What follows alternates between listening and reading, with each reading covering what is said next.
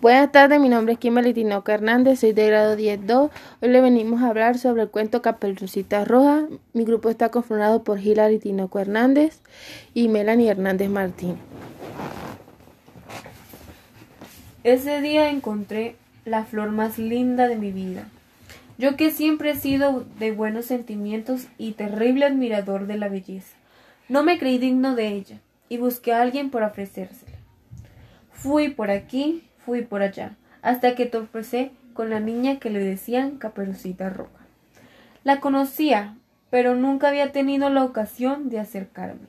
La había visto pasar por la escuela con sus compañeros desde finales de abril, tan locos, tan traviesos, siempre en una nube de polvo. Nunca se detuvieron a conversar conmigo, ni siquiera me hicieron un adiós con la mano. Qué niña más graciosa se dejaba caer las medias a los tobillos y una mariposa ataba su, su cola de caballo. Me quedaba oyendo su risa entre los árboles. Le escribí una carta y la encontré sin abrir días después, cubierta de polvo y en el mismo árbol y atravesada por el mismo alfiler. Una vez vi que le tiraba de la cola a un perro para divertirse. En otra ocasión a los murciélagos del campanario. La última vez llevaba de la oreja un conejo gris que nadie volvió a ver. Detuve mi bicicleta y desmonté. La saludé con respeto y alegría. Ella hizo con el chicle un globo tan grande como el mundo. Lo estalló con la uña y se lo comió todo. Me rasqué detrás de la oreja, patí una piedrecita y respiré profundo siempre con la flor escondida. Caperucita me miró de arriba abajo y respondió a mi salud, sin dejar de masticar. ¿Qué se te ofrece? ¿Eres el lobo feroz? Me quedé mudo. Sí era el lobo, pero no feroz. Y solo pretendía regalarle una flor recién cortada. Se la desmostré de súbito, como por arte de magia. No esperaba que aplaudiera como lo a los magos sacaconejos del sombrero, pero tampoco ese gesto fastidio. Tutubeando le dije Quiero regalarte una flor, niña linda. ¿Esa flor? no veo por qué. Está llena de belleza. No veo la belleza, es una flor como cualquier otra. Sacó el chicle y lo retiró. Luego lo volvió una pelotita y lo regresó a la boca. Se fue sin despedirse. Me sentí herido, profundamente herido, por un desprecio tanto que me soltaron las lágrimas. Subí a la bicicleta y le di alcance. Mira mi reguero de lágrimas. ¿Te caíste? Corre a un hospital. No me caí. Así parece porque no te veo las heridas. Las heridas están en mi corazón. Eres un imbécil. Escupió el chicle con, con la violencia de una bala y volvió a alejarse, alejarse, despedirse. Lobo. Sentí que el polvo era mi pecho raspado por la tabla por la bala del chicle. Y el río de sangre se estiraba hasta alcanzar una niña que ya no se veía por ninguna parte.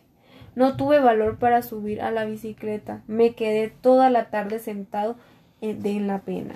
Sin darme cuenta, uno tras otro, le arranqué los pétalos a la flor. Me arrimé al campanario abandonado pero no encontré consuelo entre los murciélagos, que se alejaron al anochecer.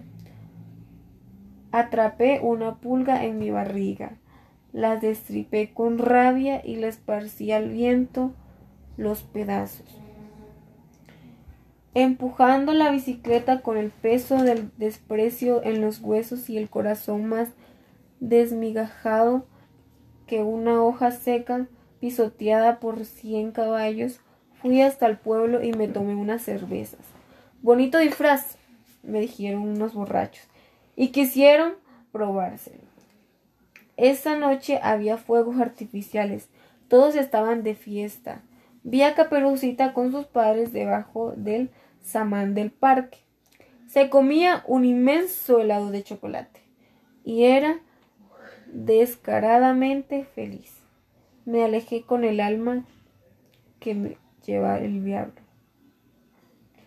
Volví a ver a Caperucita unos días después, en el camino del bosque.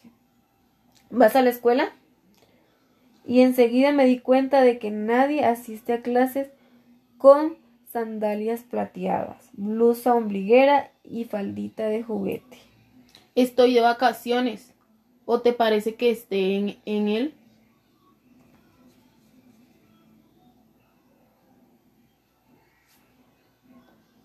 Caperucita uniforme. El viento vino de lejos y se animó en su ombligo. ¿Y qué llevas en el canasto? Un rico pastel para mi abuelita. ¿Quieres probar? Casi me desmayo de la emoción. Caperucita me ofreció un pastel. ¿Qué debería hacer? ¿Aceptar o decirle que acababa de almorzar? Si aceptaba pasaría por ansioso y maleducado. Era un pastel para la abuela, pero si rechazaba la invitación, él iría a Caperucita y jamás volvería a dirigirme la palabra. Me parecía tan amable, tan bella, que dije que sí. Corto un pedazo. Me prestó su navaja y con gran cuidado aparté una tajada, la comí con delicadeza, con educación. Quería hacerle ver que tenía maneras refinadas, que no era un lobo cualquiera. El pastel no estaba muy sabroso, pero no se lo dije para no ofenderlo. Tan pronto terminé sentía algo raro. El estómago como sentía mi estómago como una subida y transformada en ardor en el corazón. Es un experimento. Lo llevaba para probar, probarlo con mi abuelita. Pero tú apareciste primero.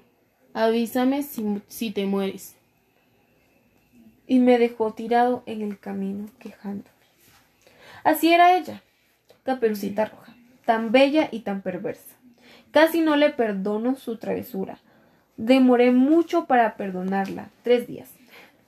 Volví al camino del bosque y juro que se le alegró de verme. La receta funciona. Voy a venderla.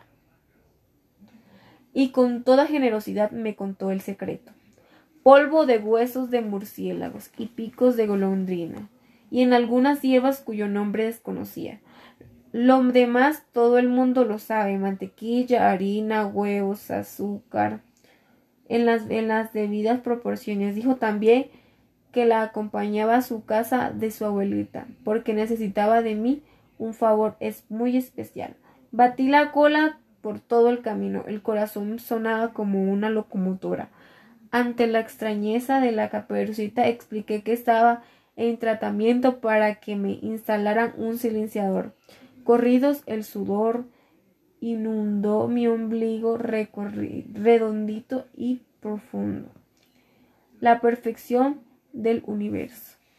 Tan pronto llegamos a la casa y puso el timbre y me dijo, cómete a la abuela. Abrí tamaños Abrí los, mis ojos de cuál tamaño. Vamos, hazlo ahora, tienes la oportunidad. No podía creerlo. Le pregunté por qué. Es, es, ah, eh, es una abuela rica y tengo afán de heredar. No tuve otra salida, todo el mundo sabe eso, pero quiero que sepa que lo hice por amor. Caperucita dijo que fue uno por hambre. La policía se lo creyó y andaba detrás de mí para abrirme la barriga, sacarme la abuelita y llenarme de piedras y arrojarme al río que nunca vuelva a saber de mí. Caperucita, quiero aclarar otro asunto. Ahora que tengo su atención, señores. Caperucita dijo que me pusiera las ropas de su abuela y lo hice sin pensar. No veía muy bien con esos anteojos. La niña me llevó de la mano al bosque para jugar y allí se escapó y comenzó a pedir auxilio. Por eso me vieron vestido de abuela. No quería comerme a caperucita, como ella gritaba. Tampoco me gustaba vestirme de mujer. Mis debilidades no llegaban hasta allá. Siempre estoy vestido de lobo. En su palabra era su palabra contra la mía. ¿Y quien no le ha de creer a Caperucita? Solo soy el lobo de la historia. Aparte la policía, señores, nadie quiere saber de mí. Ni siquiera Caperucita Roja. Ahora más que nunca soy el lobo del bosque, solitario y perdido. Envenenado por la flor del desprecio. Nunca le conté a Caperucita la indigestión de una semana que produjo su abuela. Nunca tendré otra oportunidad.